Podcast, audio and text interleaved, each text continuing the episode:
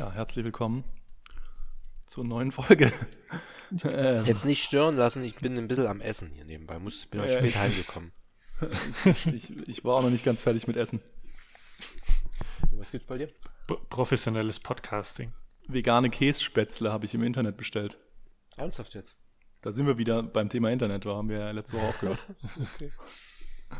Worum geht's heute? Ähm, heute heute geht es um, um Max. Aber viel wichtiger ist doch, aus was sind die veganen Kässpätzle, wenn da keine Eier drin sind und kein Käse. Ja, das fragt man sich wahrscheinlich aus dem Reagenzglas. I don't know, sie schmecken auch ein bisschen ähm, wenig, sage ich mal, aber dafür sind sie sehr fettig. Bist du jetzt Veganer? Nee, oder? Ähm, nö, aber ich versuche schon Fleischkonsum irgendwie ein bisschen einzuschränken oder auch mich einfach da mit so, mit so äh, Ersatzprodukten oder Alternativen irgendwie aus, auseinanderzusetzen und so. Mhm. Also ich habe jetzt, ich bin jetzt so seit seit einem, seit anderthalb Jahren oder so, seit ich irgendwie umgezogen bin, habe ich jetzt eigentlich kein ähm, Fleisch mehr gekauft zu Hause. Also ich esse halt keine, keine Wurst mehr und ähm, sowas. Das, glaube ich, macht halt schon mal viel aus. Das habe ich halt früher viel gegessen und, ähm, und keine Eier und keine Milch. Also ich trinke eigentlich nur Hafermilch und keine Eier und Käse Alter, schon noch so. Das ist ein bisschen schwierig. Mhm. Und, ähm, und so, wenn ich aber halt unterwegs bin, also wir arbeiten ja auch viel für, für Gastro- oder Foodkunden und so, dann ähm, esse ich die Sachen natürlich schon auch manchmal so, weil man das natürlich sich auch mal anschauen muss, was da so abgeht. Und ähm, ich bin jetzt nicht so total strikt. Ne? Also gerade wenn ich halt auch in ein, in ein, gutes Restaurant gehe, dann will ich die Sachen schon auch mal probieren, was da, was da so, was die so machen. Ähm, und da kann es auch schon mal ein schönes Hackschnitzel sein, oder? Genau. Ja, oder wenn es jetzt, wenn es jetzt im Urlaub ist oder sowas, ne, dann muss man sich auch mal die lokale Küche irgendwie äh, reinziehen oder so. Aber so versuche ich jetzt halt irgendwie einfach mal zu gucken, wie das klappt und da irgendwie so ein Stück weit drauf zu verzichten. Das ist bei mir eigentlich ähnlich seit, äh, ich weiß gar nicht, sechs, sieben Jahren oder so. Sag mal. Okay. Nee, ist okay. Nee. Bei uns ist, bei uns ist ähm, bleibt für mich übrig. In der Agentur ist nur noch eine Person Fleisch, glaube ich. Krass. Naja, Markus auch. Nee, Markus wahrscheinlich auch, genau. Zwei. Gut, Markus. Ist auch nicht so direkt örtlich in der Agentur. Der hat das Hamburger Großstadtflair noch nicht drin. Ja, ja, genau. Ist noch nicht hipster genug. Das ist das Ding. Und auch, auch, dass er sich so ein Familienleben zugezogen hat und ja, so, das ja. ist ja auch alles, hindert einem auch ein kriegst bisschen. Kriegst du schwer los, kriegst du schwer los. Was isst du gerade, Tino? Käsestange. Vom Bäcker. Mit veganem Käse oder mit echtem? Nee, bestimmt. Äh, also weiß man nicht. Beim Bäcker könnte es alles sein, ne? Flüssiges Plastik oder so. Ja, wahrscheinlich. Haben wir, jetzt, haben wir jetzt neulich drüber gesprochen, über ähm, dieses wenn du so Krustenbratenbrötchen dort kaufst, dann kriegst du manchmal irgendwie so, so braune Gelatine dazu, was so, was so, ähm, wo die eigentlich herkommt, weil die so ganz akkurat rechteckig aussah und äh, Ruben sagt, das ist wohl einfach ähm, Gelatine und Maggi, aber ich konnte es nicht so richtig glauben. Könnte sogar geil schmecken.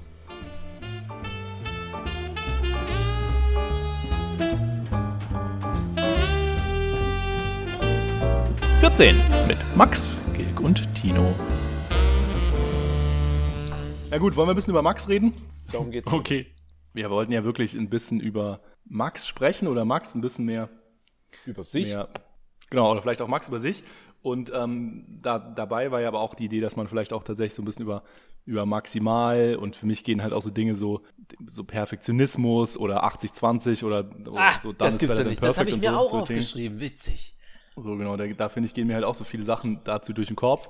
Und um quasi beides äh, mit einer Klappe zu schlagen, kann ich was erzählen, was Max mir erzählt hat, was mich immer relativ viel begleitet in meinem, in meinem äh, Arbeitsprozess. Jetzt bin ich gespannt. Wo wir, wo wir über Max äh, Filmprojekte gesprochen haben und äh, über so das Ding, dass du Material drehst und manchmal so das, so das äh, so eine Szene hast, die du dir im Vorfeld schon irgendwie total geil vorstellen kannst und dann drehst du die Szene und die Szene wird auch irgendwie total geil und dann schneidest du den ganzen Film zusammen und stellst halt fest, ähm, die Szene passt aber nicht in den Film und, äh, und muss irgendwie jetzt weg und äh, das ist so, so, so ein Thema, wie man, wie man sich so schwer eben von Sachen trennen kann und das, das finde ich hängt da auch ja so, so ein bisschen mit zusammen, dass man auch manchmal einfach sagen muss, okay, ist gut, jetzt lass, lass es jetzt sein oder lass mal lass mal jetzt irgendwie erstmal aufs Wesentliche konzentrieren und lass mal die Basics machen. So, das finde ich auch ein ganz interessantes Thema, da mal mit euch zu quatschen. Der Satz dazu heißt Kill your darling. Also das, was man am meisten lieb gewonnen hat, muss man rausschmeißen, damit das Gesamte besser wird. Uh, echt jetzt? Okay. Ja, das habe ich tatsächlich schon im ersten Semester gelernt. Das war die nette Art und Weise von deinem Professor zu sagen, dass es alles Müll ist, was du machst. nee, aber. Nee, ja. nee äh, es war so, ähm, also ich habe Design studiert mit dann äh, einem Schwerpunkt Film und die Aufgabenstellung war, einen 30 Sekunden Werbespot zu drehen und halt wirklich genau 30 Sekunden, weil alle Werbungen, die man so im Fernsehen sieht, sind genau 30 Sekunden lang, muss man mal drauf achten. Ähm, auch wenn manche länger wirken oder kürzer, es sind immer genau 30 Sekunden. Also wir mussten so einen 30 Sekunden Spot drehen und dann äh, so im Schnitt hat man wirklich gemerkt, okay, es kommt wirklich auf so ein paar Frames hin oder her an, wo man jetzt schneidet, ob man jetzt wirklich eine halbe Sekunde früher oder später schneidet und so, damit man halt genau auf die 30 Sekunden kommt. Und wir hatten einen, einen Shot in dem Film, den wir alle total gern mochten und der so cool aussah und der aber als einziger Shot die Story nicht vorangebracht hat. Und dann musste der halt rausfliegen. Und dann äh, war der Film genau 30 Sekunden lang und hat funktioniert. Und hätten wir irgendeinen von den anderen Shots rausgenommen, hätte der Film nicht mehr funktioniert. Oder also Film, der, der Werbespot. Und ähm, ja, da, da habe ich das gelernt, dass man manchmal doch das rauswerfen muss, was man am liebsten mag, damit alles besser wird. Also ist schon auch wirklich besser geworden danach. Ja, auf jeden Fall. Hat nur so funktioniert, indem der rausgeflogen ist. Ja, ich, ja, vor allem der, der interessante Aspekt ist halt diese, sag ich mal, künstliche Limitierung oder dieses 30 Sekunden Ding, ne? Also ja. von sowas bin ich zum Beispiel extremer Fan, ja. Äh, was jetzt, was kriegst du maximal in die 30 Sekunden überhaupt rein erzählt? Ja, du setzt dir ja so einen künstlichen Rahmen und da drin, finde ich, entfaltet sich dann immer ganz besondere Art von Kreativität. Wenn du jetzt einfach unendlich langes Video hast oder unendlich viele Farben oder ein unendlich großes Display, dann, dann hast du, dann sind die Freiheiten zu groß und äh, kommst du irgendwie zu nichts Spannendem. Da, da habe ich gleich noch was Passendes und zwar habe ich vor zwei Jahren oder sowas habe ich einen Workshop an meiner ehemaligen FH gehalten zum Thema. Doch gehalten, da feine Herr. das war, war im Rahmen der Studienwoche. Da gibt es einmal im Jahr oder einmal im Semester, ich weiß gar nicht mehr genau, ich glaube einmal im Semester ist es, gibt es eine Studienwoche, die eine Woche lang ist, wo verschiedene äh, Sachen angeboten werden für die Studenten, wo sie dann mitmachen können, um halt für eine Woche mal aus diesem Studentenalltag rauszukommen und sich auf was äh, wirklich zu konzentrieren, eine Woche lang, ohne ohne den Alltag da zu haben. Und ähm, in dem Rahmen habe ich dann so, so, einen kleinen Workshop auch gehalten für eine Woche lang zum Thema Game Design, Spieleentwicklung. Wir machen einfach ein Spiel in der Woche. Und äh, da, also zusammen mit, mit äh, einem anderen äh, Lehrbeauftragten an der FH habe ich das gemacht. Und da haben wir uns auch direkt von Anfang an limitiert. Es gibt so ein, so ein kleines Tool, so eine, so eine virtuelle Spielekonsole quasi ist das. Heißt Pico 8. Es ist wie so ein, wie so ein virtueller Gameboy, der halt von sich aus schon Limitierungen hat. Also du hast irgendwie eine Bildschirmgröße, die ist, ich weiß gar nicht mehr, 128 mal 128 Pixel oder sowas. Und äh, du hast eine bestimmte Anzahl, 16 Farben oder sowas, mit denen du arbeiten kannst und halt so, so ähm, Gameboy-Sounds ähm, und eine bestimmte Anzahl an, ich, äh, an, an Zeilen oder an Buchstaben oder so, die dein Programmcode lang sein darf. Das heißt, du bist da ziemlich eingeschränkt, was es aber auf der anderen Seite so viel einfacher gemacht hat, in der Woche ein Spiel zu machen, weil du halt äh, nicht irgendwelche riesigen Grafiken produzieren musst, wenn, du, wenn dein Bildschirm sowieso nur 128 mal 128 Pixel groß ist und auch nicht super lange Animationen machen kannst, wenn du nur Platz für so und so viele Sprites hast und so weiter. Ja, das finde ich auch. Im Endeffekt, im Endeffekt Minecraft, ne? Was, was in meinen Augen genau. Minecraft ja auch so erfolgreich ja. gemacht hat. Mhm. Diese Limitierung. Aber 80-20 habe ich mir auch aufgeschrieben, Gilg. Komisch. Und zwar, ich habe die Frage aufgeschrieben auch 80 Prozent, weil manche sagen ja ich habe 120 Prozent ja. gegeben. Und du, ich weiß, du, früher hast du gesagt, ja, oder irgendwann festgestellt, sag mal, die letzten 20% registriert ja eh keiner. Und da, da habe ich aufgeschrieben, muss es maximal mehr sein oder, oder ist es absichtlich nicht ausgereizt? Ja, ich, ich finde, dass das, das äh, ist beides äh, möglich und hängt halt auch wieder vom, vom Projekt ab. Aber ich, ich, ich finde halt das, also zu all dem, was, was Max gerade erzählt hat, ich finde, da steckt halt schon so eine, so eine globale Wahrheit auch irgendwie drin, weil die Limitierung kannst du dir natürlich irgendwie ähm, künstlich schaffen, aber jetzt so im Agenturkosmos hast du die Limitierung ja auch oft auf Kundenseite, weil die ähm, quasi Budget und Zeitplan und sowas vorgeben und dann wird eigentlich ganz oft gejammert, dass man sagt, ja, aber wir brauchen mehr Geld oder wir brauchen mehr Zeit oder wenn wir aber, könnten wir aber und so. Da versuchen wir auch immer ganz lösungsorientiert eben ranzugehen und zu sagen, okay, was, also quasi eher Erwartungshaltungsmanagement dann zu machen, ja, und zu sagen, was kannst du in dem Budget und in dieser Zeit halt erwarten, dass man halt irgendwie eine, eine, vernünftige Erwartungshaltung erzeugt und irgendwie das verspricht, was man irgendwie halten kann, aber dann eben auch zu gucken, wie kann man in der, in der knappen Zeit und mit dem knappen Budget vielleicht auch was machen. Das kann eigentlich auch ein spannendes Projekt sein, weil man halt dann ähm, auch einfach irgendwie sich überlegt, okay, dann gehen halt viele Dinge nicht und dann müssen wir irgendwie anders denken. So, und das finde ich halt auch irgendwie ganz interessant. Und da ist ja dann, also gerade da kommt das 80-20-Thema natürlich häufig, weil Kunden das natürlich auch wissen und dann denken, ja, wir sind irgendwie smart und ähm, die ersten 80 Prozent, die sind, die sind ganz easy, die kriege ich quasi auch zu 20 Prozent der Kosten und die letzten 20 Prozent, die kriege ich dann zu 80 Prozent der Kosten sowas und dann lass uns doch einfach nur die ersten 80 Prozent machen. Aber ich finde halt, wenn du das so immer versuchst zu betrachten, also wenn du es so betrachtest, weil du sparen möchtest und nicht, weil du halt quasi das Budget tatsächlich nicht hast oder die Zeit tatsächlich nicht da ist, sondern weil du sagst, ich will irgendwie, ich will irgendwie so Spaß machen, dann kommt halt auch nie was richtig krasses bei raus, eigentlich sowas, ne? Wir haben ja mal so einen Artikel im Blog geschrieben, dass ich halt so denke, wie würde die Mona Lisa aussehen, wenn die die mit so einem 80-20-Prinzip gemacht hätten? Hätte die wahrscheinlich kein Gesicht, weil das halt das komplizierteste oder sowas ist. Und dann geile Haare. Ja, also worauf trifft das dann zu? Also auf die unwichtigen Sachen dann zum Beispiel zu sagen, okay, was, was quasi im Hintergrund ist in der Mona Lisa, das ist 80% gezeichnet. Aber im Gesicht hast du dann dafür 120%. Ja, vielleicht. Also, also quasi so eine projektinterne Effizienz oder so eine, naja, dass du halt mit deinem, mit deiner Zeit so umgehst oder mit deiner Mühe und Kreativität, dass du eben deine 100, 120 Prozent auf wirklich die Sachen setzt, die, die einen Effekt haben und der Rest reicht eigentlich, wenn er halt zu 80 Prozent erledigt ja. wird. Ja, man, man muss auch von Projekt zu Projekt unterscheiden vielleicht irgendwie. Ja. Ist halt auch die Frage, ob wenn, wenn ein Teil nur 80 Prozent gut ist, ob das dann alles runterzieht. Ja, wie gesagt, es darf natürlich nicht im Fokus sein. Aber nehmen wir mal ein anderes Beispiel. Ich habe heute so über so Visualisierung von so Autobildern ein bisschen nachdenken müssen. Ja, wie, wie machst du so einen Shot? Und die sind aktuell so tot gerendert, also dass du alles siehst. Und da ist es genau umgekehrt. Alles ist auf 100 Prozent. Mhm. Wenn du das quasi, jeden Pixel, oder wenn du jedes Rechteck 60 x 60 Pixel ausschneidest, sieht alles mega geil aus. Alles hinter diesen 60 x 60 Pixeln, Hammer. Aber in Summe ist es so erschlagend, dass du dich gar nicht mehr konzentrieren kannst. Du siehst nichts außer ein überscharfes, unrealistisches, totes Bild. Da wäre es viel geiler gewesen, hätte man irgendwie mal gesagt, hier mal ein bisschen weniger Gas geben.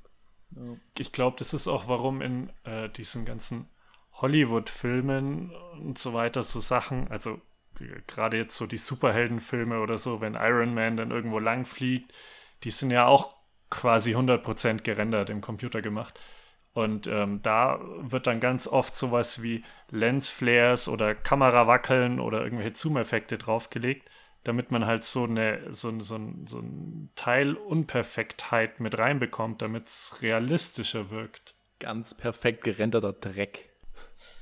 Ja, ich weiß nicht, ob es unbedingt mit Realismus zu tun hat, aber ich glaube, dieses Verschwommene, dieses nicht zu sehende, Markus hat es mir letztens an einem äh, Telefonat, wo wir uns per Screensharing ein bisschen ausgetauscht haben über Zeichnen, da hatte mir erklärt, so, es gibt so eine Menge Stellen in so einem Bild, da kannst du als Betrachter gar nicht mehr sehen, wo jetzt ein Hintergrund zum Beispiel mit einem Objekt oder mit einem Schatten zusammenläuft. Das ist nur noch eine Pampe.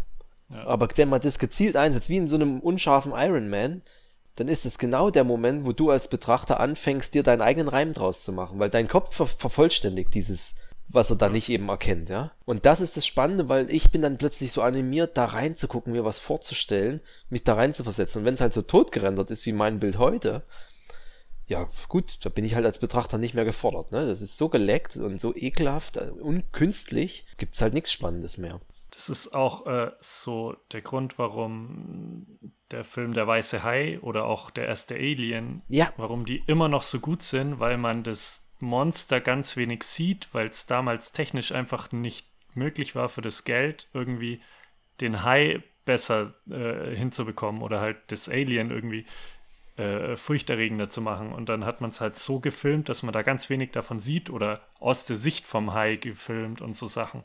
Ja. Und das ist das, was die Filme so gut macht, weil man in seinem Kopf sich das viel äh, erschreckender vorstellt, als, als es man es im Film zeigen könnte. Ja, also dieses Weglassen, wenn man das wirklich gut hinbekommt, wenn man da ein gutes Händchen für hat, was eigentlich nicht so wichtig ist, das kann einem viel Arbeit sparen und das Projekt eigentlich viel interessanter machen. Ja, das, ich denke halt, da muss man einfach drüber nachdenken, quasi, was halt, was halt wirklich so eine Aspekte sind, sowas. Ne? Also das, da haben wir auch äh, schon mal drüber gesprochen, so über das Thema Fokus. Ne? Das hat ja da auch eigentlich wieder dann, dann viel mit zu tun, zu sagen, wo stecke ich halt äh, die Liebe rein oder was, was hebe ich auch hervor. So. Also ich sage auch ganz oft, der, also Kunden neigen auch, auch ganz oft dazu, alles groß zu machen, weil die sagen, das ist wichtig und das hier ist auch wichtig und dann muss aber das auch noch wichtig und dann wenn du halt alles groß hast, ja, genau, ist alles nichts wichtig. mehr klein, wenn nichts Super. mehr klein ist, wenn nichts mehr klein ist, ist auch nichts mehr groß, weil halt alles relativ gleich groß ist und so, ja. das funktioniert dann halt auch nicht. Aber trotzdem glaube ich halt, dass ähm, das ein bisschen eine, eine Frage ist, was da, also die Frage ist halt, ist die, machst du bei der Mona Lisa, ähm, machst du das Gesicht 120 Prozent und den Hintergrund nicht so toll oder ähm, oder machst du die Mona Lisa einfach insgesamt 120 Prozent und hängst aber zehn Kackbilder daneben oder sowas, ja. Also da ist halt so ein bisschen die Frage, wo verteilt sich das halt hin und sowas, in welchem, also über welchen Kontext spricht man da halt irgendwie auch und so. Weil ich glaube, dass manchmal auch, also so, so eine, so eine Perfektion oder so ein technischer Anspruch oder so, ist ja schon was, ähm, was dann doch auch, also doch auch irgendwie ja, so beeindruckend ist. Ja. Man hat ja manchmal Sachen, wo man so denkt, okay, das ist so perfekt oder so krass irgendwie auf eine Art. Ähm, und, ich, und die Sachen, finde ich, entstehen halt auf der anderen Seite in, in der heute so, so krass schnelllebigen Welt und in dieser Sparmentalität auch ganz oft nicht. Also wenn du jetzt wirklich eben Filme, Malerei, wirklich Kunst und so nachdenkst, dann sind ja so manche Sachen brauchen ja wirklich Monate und dafür ist dann halt ganz oft keine Zeit. Oder Architektur ist auch so ein ganz krasses Beispiel, ne? wenn du halt anschaust, wie viel so Stuck und so früher gemacht wurde und heute zimmerst du halt so eine Rigipsplatte da rein, weil halt, weil halt keiner sich damit auseinandersetzen kann. Und da, finde ich, geht ja schon irgendwie auch Qualität verloren dann an so einer Stelle. Ja, okay. Das, das finde ich, ist halt das andere. Also da finde ich, so eine, so eine Stuckdecke oder so ist auch interessant, ja, weil du halt sagst, da haben wir so eine ganze Stuck- Bordüre oder sowas um, um, den, um die ganze Decke rum, aber der Rest ist irgendwie flach oder die Wände sind flach oder so. Oder so ein Schmuckelement über der Tür. Ich glaube, in, unser, in unserer Branche ist das mit dem Stuck gar nicht so weit weg. Ne? Also ich habe da letztens drüber, drüber nachgedacht, so was im Prinzip in, in, passiert es in unserer Branche recht ähnlich. Ne? Also früher, vor drei, vier, fünf Jahren, war Stuck überall. An ja. jedem Icon. High Fidelity an jeder Ecke. Und das hat alles geglänzt ja. und gescheint. Und da war Liebe in jedem Ding drin. Und jetzt sind wir mal Regelplatten ja. rein und nennen das Material Design. Äh, Nichts dagegen, ist okay, so wie Regelsplatten auch okay sind, aber dieselbe Frage stellt sich mir auch. Wie der gerade gesagt was ist, wer hat denn eigentlich gesagt, dass Stuck so scheiße ist? Ich finde Stuck super. Ja, ich eigentlich auch. Aber irgendwas hat dazu geführt, dass es es kaum noch gibt. Ja, und ich finde, das passiert ja, also ich glaube, teilweise ist ja dann so, also weißt du, wenn du jetzt aus, der, aus dem Barock kommst, dann hast du vielleicht die Schnauze voll und willst halt endlich mal eine Rigipsplatte sehen. Ähm, aber andersrum, wenn du halt aus dem, aus dem Plattenbau kommst, dann denkst du dir halt, okay, vielleicht brauchen wir jetzt mal irgendwie wieder ein Stück. Aber ich finde halt zum Beispiel in, im Web oder so hatte sich das ja ganz, ganz extrem durch, durch dieses Wegfallen von Flash entwickelt, dass einfach alles jetzt und auch nicht nur durchs Wegfallen von Flash, sondern auch durch das hin zum Responsive und hin zum Mobile und so. Ja. Dadurch wird halt alles ultra pragmatisch und so hast du ein Grid-Design und, und alle Seiten haben einen Parallax und, und nirgendwo mehr ist halt irgendwie ein fettes 3D gerendertes Krokodil, was trommelt oder sowas, ja. Was halt früher irgendwie noch, noch irgendwie viel mehr hey, hattest. Aber das mit dem Responsive Design, da muss ich ja schon mal, da muss ich mal eine Lanze für mich und dich brechen. Das haben wir schon immer gemacht, gell? Und irgendwann hat es diesen beschissenen Namen gekriegt. Wenn ich daran denke, was wir für riesen Hintergrundbilder damals noch gemacht haben, teilweise gezeichnet und gemalt und illustriert, damit es auf jeder Auflösung was zu entdecken gab, weißt du? Ja, ja dass man halt irgendwie, was beschneidet sich dann irgendwie anders oder so, was meinst du halt? Ja, wir ja. haben es halt beschnitten oder skaliert, aber auf jeden Fall, wir haben immer an diesen riesen Screen, also in den unterschiedlichen Screen-Zuständen gedacht. Ja. Ist mir dann später erst aufgefallen, dass es dasselbe war oder der, derselbe Bedarf. Aber war ja auch eine Form von Stuck, ja. Heute passt sich Content an und so, aber die Idee damals hat mir eigentlich viel besser gefallen, dass wenn du einen größeren Screen hast, irgendwie auch was mehr entdeckst. Ja, und ich finde, das passiert halt relativ wenig. Also ich finde, diese Art von Stuck, die man, die man da eben früher gemacht hat, also sagen, okay, wir malen jetzt ein, ein, ein krasses Hintergrundbild, was, was irgendwie geil aussieht, aber im Grunde genommen keine Funktion erfüllt, das passiert halt fast gar nicht mehr. Ja, also das, das, das, da wird auch nicht danach gefragt. Ja. Also bei Kundenseite geht es halt nur darum, natürlich sagen alle, uh, responsive Mobile Traffic, Eye Tracking irgendwie super äh, fancy und so. Ja, das ist das, das Ding. Und dann Landingpage, AB-Testing, Piff Puff, Conversion optimiert. Aber schön ist denen halt egal. Sowas, ja. Also da sagt halt keiner, kannst du mal, kannst du mal richtig schön machen und so. So, es muss immer nur irgendwie funktionieren viel und sowas, ja. Für, für möglichst wenig Geld, möglichst viel. Möglichst viel Conversion. Was heißt ja. denn Conversion? Klär mich mal auf dass, dass, der, dass der User konvertiert, also quasi der kommt dahin mit, mit irgendwie einem, einem, einem Interesse oder weiß ich nicht, vielleicht auch ohne Interesse, aber du verkaufst ihm halt am Ende was oder es schließt halt einfach etwas ab, sowas. Ne? Das heißt, von, von passiv hin zu, ich habe hier etwas gekauft oder ich habe hier etwas geklickt oder ich habe hier irgendwas bestellt oder was weiß ich oder so. Das quasi das Thema Conversion Rate. Und das, also ich finde halt, da geht halt Stuck schon manchmal ein bisschen verloren, sowas. Ne? Also ein, ein Beispiel, was, was ich, ähm, was ich halt so sehe, ist, ist die Lego-Wand, die wir bei uns gebaut haben. Die ich heute wieder auf Pinterest durch Zufall gesehen habe, aber egal. Ja, sehr gut. Ganz komischer Zufall, ja. Ja, und, und da, da, da finde ich, ist halt genau so ein Ding, ne, dass wir halt ähm, es ging ja auch so los mit der Idee, ja, wir, wir bräuchten irgendwie hier so einen Raumtrenner, der irgendwie mobil sein sollte.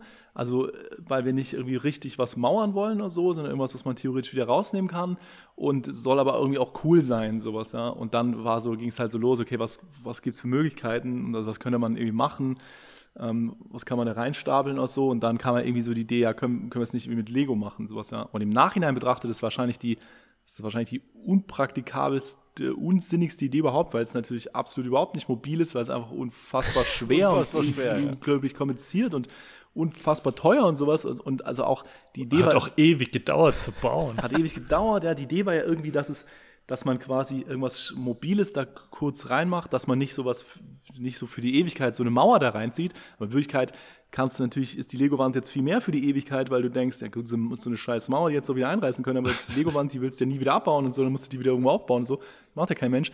Und insofern, das, das hat eigentlich den, den, die Ursprungsidee, die man hatte, irgendwie überhaupt nicht ähm, so richtig erfüllt. Aber dann war halt diese Idee geboren und dann dachte man so, okay, jetzt zieht man es irgendwie durch. Und dann hat man sich halt richtig darin verbissen. Sowas. Ja, wir haben ja in Summe ein Jahr gebraucht, weil halt zwischendrin wirklich so, ich glaube nach, ich weiß nicht, so nach der Hälfte oder sowas, ja nach ein paar Monaten, also vier, fünf Monaten, war so ein Zeitpunkt gekommen, wo, wo das so vielleicht so, weiß ich nicht, 40 Prozent stand und der Frustrationsgrad aber so hoch war, dass einfach keiner mehr weiterarbeiten konnte und wir einfach einen Monat lang nichts gemacht haben, weil wir einfach dachten, Scheiße, das wird nie fertig, das ist die schlimmste Idee, die wir hatten, sowas. Und gerade in dem Moment, wo es halt auf so 40 Prozent war, wo du so denkst, oh Gott, es ist schon so viel gemacht, aber es ist auch noch so viel zu machen und es ist so nicht absehbar, wie es wird. Also das war halt so der so ein ganz großer Zweifelmoment, weil man irgendwie dachte, ja, nachher sieht es scheiße aus, weil das Ding ist halt kunterbunt und, und wer weiß, nachher nervt es übel krass die ganze Zeit, wenn sie steht. Und das war so ganz furchtbar. Und dann war man echt so fertig, dass, man, dass wir einfach so, so zwei Monate einfach nichts mehr gemacht haben. So. Und dann hat man sich wieder so, hat man so wieder Mut gefangen und gedacht, okay, lass fertig machen. Und zwar halt wirklich so bis kurz vor knapp, bis so die letzten Steine, bis oben die Ecke geschlossen war, war es so, dass man dachte, ich weiß nicht genau, ob es gut wird. Und dann war es halt fertig und es war einfach, es war einfach krass. Und, und das Krasse ist halt, dass jeder das versteht. Ja? Also egal, ob der 90 ist oder 9, jeder versteht das sofort, weil es halt im Grunde nichts zu verstehen gibt. Sowas, ja? Das ist einfach eine riesenkrasse bunte Wand aus Lego, aber das catcht einfach jeden sofort. Ähm, und wir haben, glaube ich, auch für kein Projekt so viel Aufmerksamkeit bekommen wie das. Und das, glaube ich, liegt halt daran, dass das so unglaublich kompromisslos ist. Ja? Dass man eben nicht gesagt hat, lass 80-20 machen, sondern dass man viel zu viel Geld, viel zu viel Zeit, unsinnig viel Ressourcen reingesteckt hat in was, was einfach gar keinen, also quasi pragmatisch betrachtet überhaupt gar keinen Mehrwert bringt, irgendwie sowas. Ja? Aber das ist so ein bisschen wie, wie so eine, also quasi wie so eine Pyramide bauen oder sowas. Ja? Du, du, du, du machst halt sowas, wo du denkst, okay, das ist eigentlich, so kannst du keinen Raumtrenner machen, das geht nicht. Ja? Da müsste, Ver müsste ganz Verstand hätte das nicht entschieden, ja. Genau. Ja. Das heißt, wenn jetzt, wenn jetzt irgendjemand fragen würdest, können wir das so machen, dann würde ich sagen, auf keinen Nö. Fall. Sowas, das ist ja eine schlechte Idee, ja. Genau, und, und, und, ich glaube, das hat halt, macht halt diesen, diesen krassen Erfolg dann an der Stelle aus. Und das finde ich ist halt das, das andere, also so das, der Gegenpol zu diesem, also manchmal macht es halt Sinn, sich zu, zu limitieren, aber manche Sachen gehen halt auch verloren dann an, an so einer Stelle, wenn du es halt immer limitierst. Ja, und ich würde jetzt mal behaupten, immer wenn ihr da durchgeht oder das seht, immer noch eine Freude. Ja, total. Und auch jedes Mal wieder, wenn halt Leute kommen, sowas, ja. Und das hört ja nie auf, weil es kommen immer, es kommen immer wieder neue Menschen, die immer wieder sich da vorstellen und ein Foto machen und immer wieder äh, sagen, ich, ich warte, ich muss das kurz meinem Kind äh, WhatsAppen oder irgendwas oder sowas, weißt du? Und das ist halt irgendwie krass, dass das einfach auch nicht so aufhört, ne? Also es ist halt einfach so zeitlos. Also wenn dann, wenn sowas machen, also wenn es halt äh, sag mal, wenn es so aufgeladen ist mit Emotionen wie das, dann halt volle Kanne halt. Dann gibt es eigentlich nur maximal. Das ist der erste Punkt, den ich aufgeschrieben hatte, weil 80-20 ist für mich jetzt auch kein Lebensmotto. Ist für mich eher so ein, wie komme ich klar mit alltäglichen Problemen mhm. oder auch, auch einfach Aufgaben. Aber wenn es um sowas geht, dann gilt für mich auch nur volle Kanne. Volles Commitment, volles Herzblut, ähm, und dann bist du voll drin. Also dann, klar, da, es geht schon immer wieder zurück, man kann es auch abbrechen, aber in dem Moment, wie man es tut. Hast du doch mal in eins der Notizbücher geschrieben, so ab, ab jetzt geht's äh, 90 Grad bergauf mit Gegenwind und Regen. Ja. Das ist doch, das ist doch so das Ding, wo ich manchmal so denke. Die ganze, die ganze Grundsituation ist scheiße, aber es geht halt jetzt einfach steil bergauf. es geht ja bergauf, also ist ja schon mal nicht schlecht. Ja, ja, aber es, es, ist halt, es ist halt viel zu steil und es regnet auch und gibt Gegenwind und so. Alles ist ganz unglaublich unangenehm. Viel zu anstrengend. Ja. Aber bergauf. Aber es geht halt richtig steil. Hey Max, mach du noch mal ein Schlusswort. Ähm, zu deiner Person. Interessiert mich. Ja, ja, pass mal auf, jetzt kommt eine ernste Frage. Ja, ja. Was bist denn du vom Typ her für ein Typ? Weil ich kenne dich ja kaum. Wenn du dich jetzt um so Aufgaben, äh, wenn es sich um Aufgaben dreht, wie du es handelst von deiner Arbeit, deinem Herzblut. Lässt du dich da zum Beispiel emotional mitreißen oder bist du eher, ähm, ich würde jetzt mal Markus picken als Beispiel, emotional distanziert, professionell das abzuarbeiten? Wie tickst du da? Es kommt auf die Aufgaben drauf an. Also ähm, wahrscheinlich im Großen und Ganzen eher so wie, wie Markus. Ich mache es einfach halt ordentlich und, und gut ist, ohne dass da viel, viel Herzblut drinsteckt. Aber es gibt halt dann doch auch immer wieder so Sachen, gerade gerade so die in die Filmrichtung, wenn ich da was mache, wo ich so richtig Bock drauf habe und dann halt auch super viel Energie und Zeit reinstecke, um es dann noch, noch zu perfektionieren. Ich habe zum Beispiel, ähm, ich war die letzten Jahre im, im, Sommer im Urlaub immer mit Freunden in Frankreich auf so einer alten, äh, umgebauten Mühle. So zu, zu zehnt oder zwölft oder so waren wir da immer für zwei Wochen. Und da hatte ich auch immer eine Kamera mit dabei und habe gefilmt und. Das sind dann die DVDs, die du in Bäcker lest, oder wie war das? genau. Nee, aber äh, da, da habe ich halt auch immer gefilmt und dann im Nachhinein viel zu viel Zeit reingesteckt, diese Filme zu schneiden und Color Grading zu machen, Ach, Drohnenshots mit drin. Das machst du und gerne? So. Und, ich hätte ja auch Festplatten noch voll. das, hat, das hat mir so viel Spaß gemacht und dann kommt da halt so ein halbstündiger Film raus oder sowas, den dann zwölf Leute sich angucken und cool finden und mehr Leute werden den nicht sehen, halt vielleicht noch irgendwelche Freunde und Eltern und so. Aber äh, im Großen und Ganzen für den Aufwand äh, hat sich das quasi überhaupt nicht gelohnt. Aber es hat einfach so viel Spaß gemacht und ich habe da so viel gelernt dabei. Beantwortet das deine Frage ein bisschen? Emotionaler bist du dann, also so mit Herz mehr privat bei den kreativen Tätigkeiten oder auch auf Arbeit? Also auch im beruflichen, professionellen Umfeld? Eigentlich wirklich eher privat, weil das, was ich so beruflich mache, äh, ist hauptsächlich wirklich Webseiten programmieren und das ist ja eher, eher logisches Denken als kreative Arbeit. Die andere Seite vom Gehirn. Ja, genau. Und als Ausgleich mache ich halt dann quasi privat so ein bisschen Filmsachen. Wobei ich halt schon glaube, dass, ähm, dass so Emotionen irgendwie für uns insgesamt als Team ja irgendwie schon so eine große Rolle spielt, die dann halt auch vielleicht nicht so direkt mit so einem Kundenprojekt verbunden ist, aber mit irgendwelchen anderen Sachen. Also wir haben ja jetzt auch immer, machen jetzt, ah, ich, weiß nicht genau wie lange schon, aber wir haben jetzt relativ solide die letzten Jahre immer so eine Weihnachtsfeier gemacht, wo wir auch immer versucht haben, dass dann das ganze Team irgendwie auch, auch da war und so. Und so eine Sachen halt waren jetzt dieses Jahr zum ersten Mal gemeinsam im Urlaub und so. Ich glaube, da kommt dann schon auch so ein bisschen so eine Emotionalität auf so einer anderen Ebene halt irgendwo. Ja.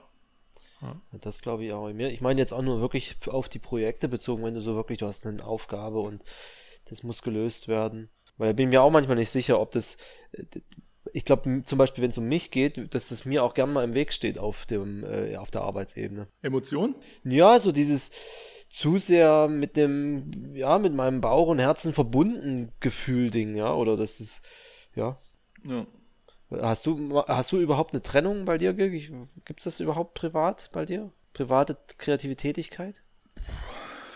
Ähm, schwer zu beantworten. Ich bin sowieso jetzt nicht so der, der große Freund davon, überhaupt irgendwie privat und nicht privat zu trennen, weil äh, für mich ist das halt auch nicht mein Beruf, sondern für mich ist das halt alles Teil meines Lebens, ja. weil, weil ich ja natürlich das alles irgendwie für mich selber mache und dann halt denke, ähm, ich, ich bin immer, immer, immer privat. Privat. Ja, genau. ja, ja, ja, Ich bin immer privat. Es. Und das zum einen und zum anderen mache ich auch gar nichts mehr, weder privat noch beruflich. Insofern zwei, äh, aus zweierlei Gründen schwierig zu beantworten. Nee, weil ich halt tatsächlich, ähm, also das war aber auch ein Aspekt, den ich gerade zu dem, was du sagst, was hier so im Weg steht. Also ich merke schon, also merke ich eigentlich nicht mehr, das habe ich vor weiß ich nicht, sechs Jahren oder so, was ist schon lange her, dass ich das so, dass ich halt so stark gemerkt habe, wo ich halt immer stärker ins Projektmanagement halt äh, mich einfach entwickelt habe und in, in, die Beratung und so und auch in die Kreativdirektion und sowas, dass es schon extrem hilfreich ist, die Sachen, die man mit dem Kunden durchkaut oder die Sache, wo man irgendwie berät und sowas, ja, oder die, auch, auch die Sachen, also selbst wo man Kreativdirektion macht, ja, ich mache halt viel so Moodboards oder entwickle halt so eine Vision für was. Ähm, da hilft es aber, dass ich nicht daran arbeite, ja, dass derjenige, der dann da was illustriert oder derjenige, der jetzt irgendwie eine Grafik macht oder einen Text schreibt, dass der halt eine andere Person ist, weil ich man mit diesem was, um, um quasi zum, zum Anfang zurückzukommen, mit dieser Kill Your Darling-Geschichte, das fällt mir halt mhm. wesentlich leichter, wenn ich es nicht gemacht habe. Sowas, der sieht das sofort, derjenige genau. oder diejenige, und die killt den dann instant. Der, der böse Art Director, der hinter einem steht und dann ja, über die, die Schulter die Person, die halt dran gearbeitet hat, also die jetzt selber gerade quasi vier Stunden was illustriert hat und dann komme ich und sage, das macht überhaupt keinen Sinn, weg damit, dann ist das natürlich für die immer, oh. und für mich ist halt so, also da ist halt die Trennung schon irgendwie. Aber sicherlich auch andersrum. Wenn du das Moodboard übergibst, dann wird derjenige, der es liest, mit höherer Wahrscheinlichkeit die Essenz darin lesen, als du, der das erstellt hat. Weil du hast vielleicht ein Lieblingsbild gepickt und siehst aber die umliegenden gar nicht mehr. Ja, also mit, Sicherheit gibt es diese, diese Dinge natürlich immer an allen, an allen Stellen. Das so. ist ja das Geile daran, sowas zusammenzumachen. Wovon ich zum Beispiel auch extrem viel halte. Also, das ist ein super Mechanismus, ein Mechanismus, das so zu teilen, dass automatisch dieser Kill Your Darling-Effekt eintritt. Ja. Ohne dass man drüber nachdenken muss. Ja. ja, natürlich. Also, weil, wenn du halt einen guten Sparingspartner da hast, dann passiert halt im Idealfall genau das, was du gesagt hast, nämlich ich erstelle ein Moodboard mit einer Vision, was aber ja nicht sagt, du sollst exakt diese Illustration zeichnen, sondern was nur sagt, guck mal, das ist so die Richtung, die wir wollen. Und dann macht derjenige, der jetzt die Illustration macht, der bringt natürlich dann wieder seine Interpretation da rein. Und im besten Fall entwickelt sich dadurch ja irgendwie weiter und es entsteht irgendwas und so, weil der halt quasi dann, wie du sagst, halt sich aus dem, was ich dem gebe, auch nur die Prozent rauspickt, die für ihn wichtig sind und dann daraus irgendwie was, was Cooles macht. Und das klappt halt oft und ich, ich glaube halt, dass es dann ja, wahrscheinlich in jede Richtung irgendwie leichter, wenn du halt eher in so einem Verbund arbeitest, weil du halt Sachen irgendwie besser aufteilen kannst und sowas. Ja.